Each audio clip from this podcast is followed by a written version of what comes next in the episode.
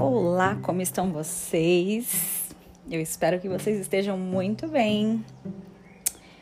Eu sei, eu tô sumida, mas é que eu resolvo aparecer aqui no podcast toda vez que eu tenho algum assunto interessante e que alguma coisa bem importante acontece. Mas se você ficar com saudade, vai lá no arroba neurocientista lá no Instagram, porque eu tô todo dia lá, postando várias e várias e várias coisas bem interessantes. Bom, o episódio de hoje tá um pouco polêmico, mas vamos lá, né?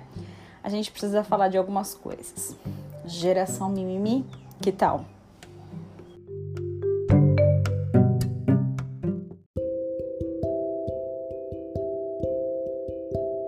Eu parto do princípio que se você quer conhecer um adulto, você precisa perguntar sobre a infância dele.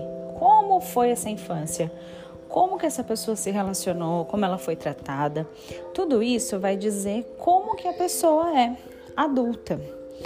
Porque também tem um agravante, né? Quando a gente cresce, a gente começa a utilizar algumas máscaras, né? Na sociedade, nos grupos aos quais a gente pertence, a gente começa criar uma imagem da gente que não corresponde à real, à nossa essência, para que a gente possa se encaixar aí em alguns grupos, né? Fazer alguns amigos, direcionar a nossa carreira e tudo mais. Isso é intrínseco do ser humano, a gente faz isso mesmo. Mas se a gente quer conhecer a fundo, a gente quer conhecer a essência da pessoa, a gente precisa primeiro ir lá e perguntar sobre a infância. E eu queria te convidar hoje a pensar como foi a sua infância. Como eram as pessoas que estavam no seu entorno? Como essas pessoas te tratavam? Esse é o ponto que eu quero chegar hoje. Como essas pessoas te tratavam? Será que você foi extremamente poupado dos conflitos? Por exemplo, se morreu alguém, não te deixaram ir no velório? Ou se o seu pai e sua mãe brigavam, não brigavam na sua frente, ou se vocês estavam enfrentando enquanto família algum problema financeiro, você nunca ficou sabendo de nada disso. Será que você foi esse tipo de pessoa? Se você foi, eu tenho que te dizer que seus pais fizeram o máximo para que você fosse poupado, mas pode ser que você tenha se tornado um adulto mimimi. Será que você se tornou? Eu vou dar algumas características e aí você vê se se encaixa. Não precisa me falar, tá? se você for ou não. Não precisa. Fica para você e aí você tenta se autoanalisar, tá bom? Vamos lá.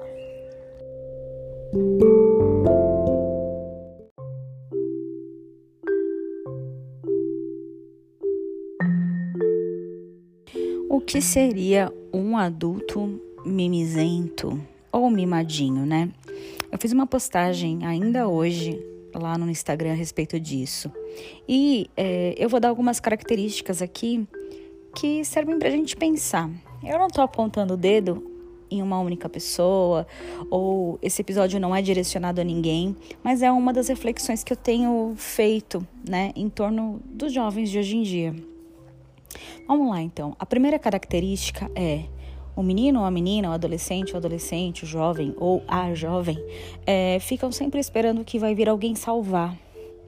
Ah, aparece um príncipe uma princesa lá no topo da torre do castelo, que sempre vai vir alguém salvar ela dos dragões e tudo mais. A pessoa não consegue por si só se salvar, sabe? São pessoas que são extremamente melancólicas, que são meio que birrentas, assim. Quando não conseguem alguma coisa, é, se trancam num mundo que é só delas e se tornam impenetráveis. A gente não consegue descobrir o que está acontecendo, elas não falam e elas dificultam o caminho até o coração, sabe? Geralmente são pessoas assim mimizentas.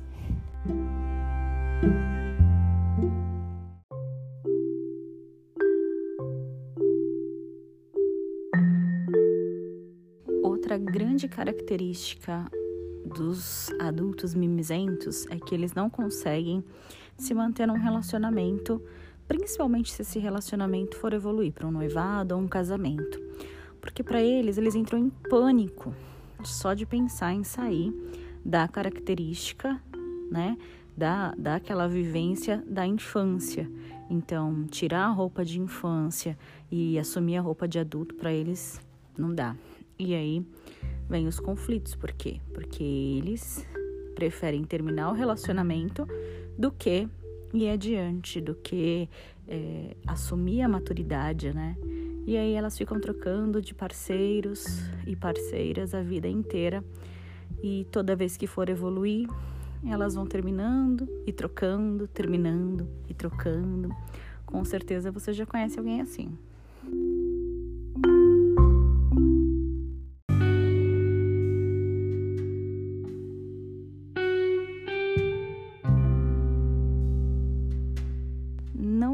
Existe sequer uma pessoa que não tenha se comportado dessa maneira em alguma vez na vida. Mas, conforme as fases vão passando, a idade vai chegando, espera-se que isso vá diminuindo o ritmo de acontecer, né? Vá desaparecendo aí, dando lugar a outras facetas da idade adulta, que também são conflitos e também são outras coisas, né? Mais complicadas às vezes ou menos complicadas, depende do grau de maturidade emocional, né? Mas é, todo mundo já se comportou dessa forma. O grande problema é permanecer dessa maneira a vida inteira. Porque não vai ser ruim para os outros. Os outros vão vão passar pela sua vida, vão vão estar tá perto de você, mas eles vão seguir. Se você achar que parou por ali, eles vão seguir. Agora é você que vai ficar para sempre trocando, trocando, trocando é, nunca vai evoluir em, em, relacionamento nenhum ou em emprego nenhum, porque quando acontecer qualquer coisa que não te agradar no seu trabalho, provavelmente você vai pegar e vai debandar, ou vai ficar com raiva do chefe, ou vai querer brigar com todo mundo e aí vai pedir as contas. Então, a imaturidade vai muito além dos relacionamentos amorosos, também vai nos profissionais. Então, percebe como vai ser ruim para você? Reflete aí, vê se você não está vivendo isso.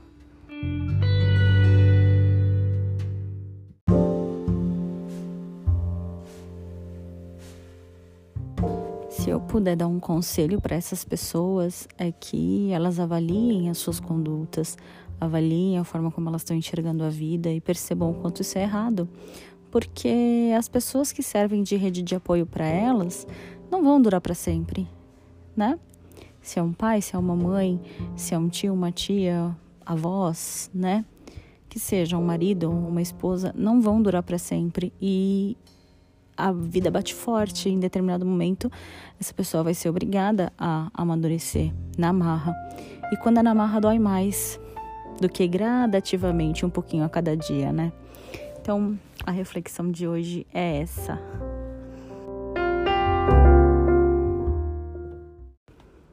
Eu já conheci adolescentes imaturos, jovens imaturos, adultos dos seus trinta e poucos, quarenta, imaturos e acima dos sessenta, beirando setenta, imaturos também.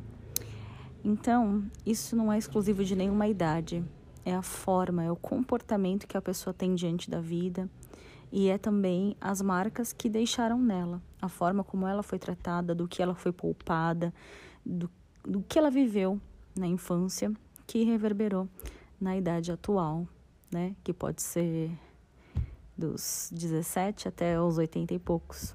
Né? Tem gente que morre e leva essa imaturidade emocional para o caixão, viu? Não é exclusivo de nenhuma idade.